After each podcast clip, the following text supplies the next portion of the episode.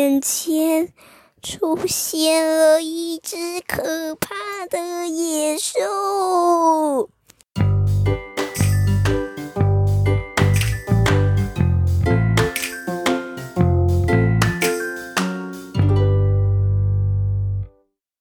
Hello，各位大朋友、小朋友，大家好！我是最喜欢听故事，而且说故事给你们听的纯熙姐姐。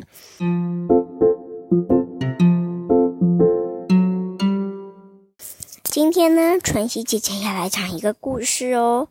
这个故事的名称叫做《美女与野兽》。好，这个故事呢，它我来说一下它的。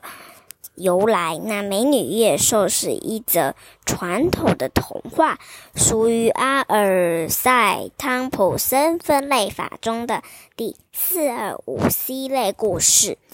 那个阿尔塞汤普森法类，它有很多则故事。那《美女野兽》是在四二五 C 类故事的，即丈夫被施了魔法，入于其。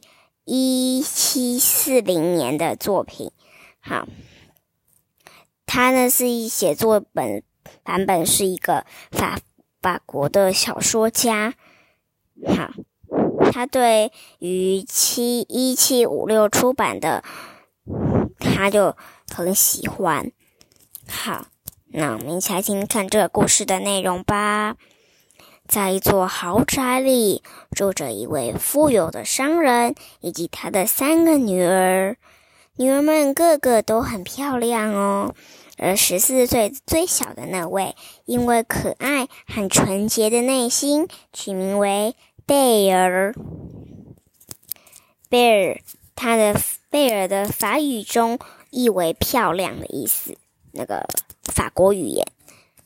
相反的，他的姐姐们则自私自利。后来，商人由于一场海上风暴，失去了所有的财富，但他女儿们不得不住进一间小农舍里，为并为生活而忙碌。这样的生活持续了几年，或者几个月。后来，商人听说自己派出的船只有一艘。抵达了港口，逃过了灾难。于是他打算回到城里，看看船上还有没有值钱的东西。临走前，他向你们问女儿们问道：“是否想让他回来时带给他们一些礼物？”大女儿和二女儿想让父亲带回珠宝和漂亮的衣裳，认为父亲又将东山再起了。贝尔则只想要一支玫瑰，因为在他们往住的那个乡下看不到玫瑰。可后来商人发现自己的货物已经被扣那个被掉到海里面了，而自己也没有给钱买礼物了，给女儿买礼物了。回来的路上，商人在树林里迷路了。为了找个落脚的地方，他看到了一座城堡里。在里面，他发现桌上摆满了吃的和喝的，这明显是城堡的主人留给他的。商人接受了食物，正当要离开时，他看到一个玫瑰园，想起来贝尔想要一支玫瑰。当他摘下自己所发现的那只最美的玫瑰时，眼前。出现了一只可怕的野兽。野兽对商人说：“嗯，竟敢拿走我贵我的东西！我已经让你吃的喝的都有了。”你还敢偷我的玫瑰花？哼！我因此你必须永远被关在自己的监狱里。商人祈求饶愿，说自己把花摘下，只是要把它送给自己小女儿作为礼物。野兽同意放走商人，条件是商人把女儿送进城堡。商人很苦恼，但是还是接受了这一个条件。回到家以后，他努力不让贝尔知道这件事，但贝尔还是让父亲说出了真相，并愿意到野兽的城堡里去。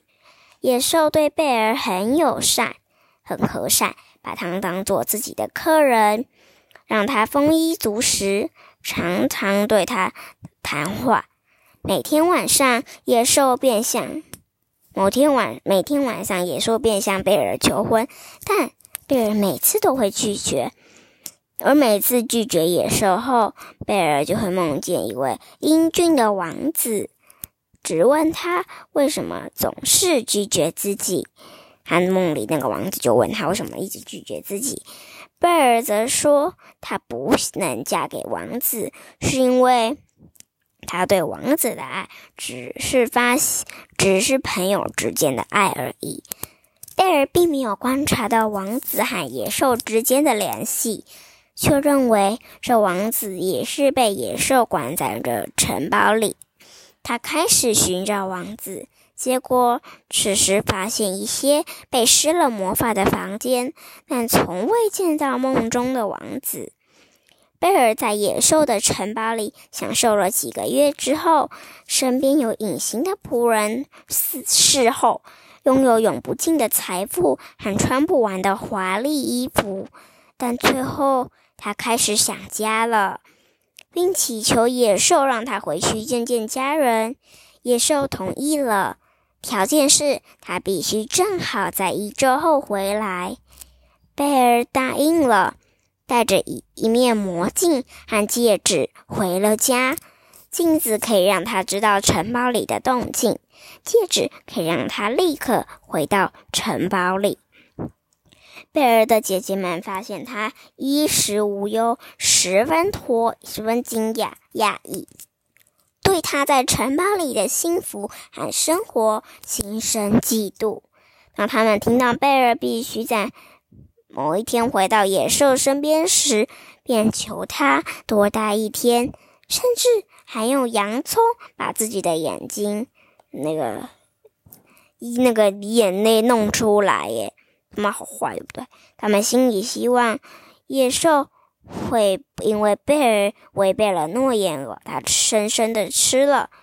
贝尔为姐姐们的举动所感动，同意留下了。贝尔开始对自己违背诺言而感到内疚，用眼镜子看看了城堡里的状况。他吃惊地发现，野兽正躺在父亲摘玫瑰的玫瑰丛旁，因为极度伤心而奄奄一息了。他立即用戒指回到了野兽的身边，而这时贝尔发现野兽已经死了。他。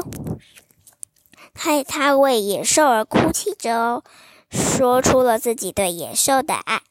当他的眼泪落到野兽身上时，野兽起死回生，变身成了一位二十四岁的年轻英俊王子哦。王子告诉贝尔，很久以前呐，一位仙女向那个他请求到城堡里那个避雨。但他但王子拒绝了，于是他被仙女变成了一只可怕的野兽。唯有找到不在乎丑陋外表的真爱，才能被破除诅咒。最后呢，王子与贝尔结了婚，从此是快乐的生活下去喽。好，今天的故事晨曦姐就讲到这里喽。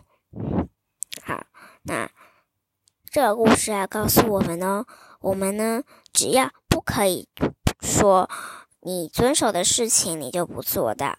我们呢，不是，还有一个就是不是丑陋最好，不是美。你最注重哪一个东西？不是要注重注重美貌哦，我们是要注重善良，还有礼貌这这这两个事情。我们不可以注重美貌哦，就像那个，虽然你如果你长大，你。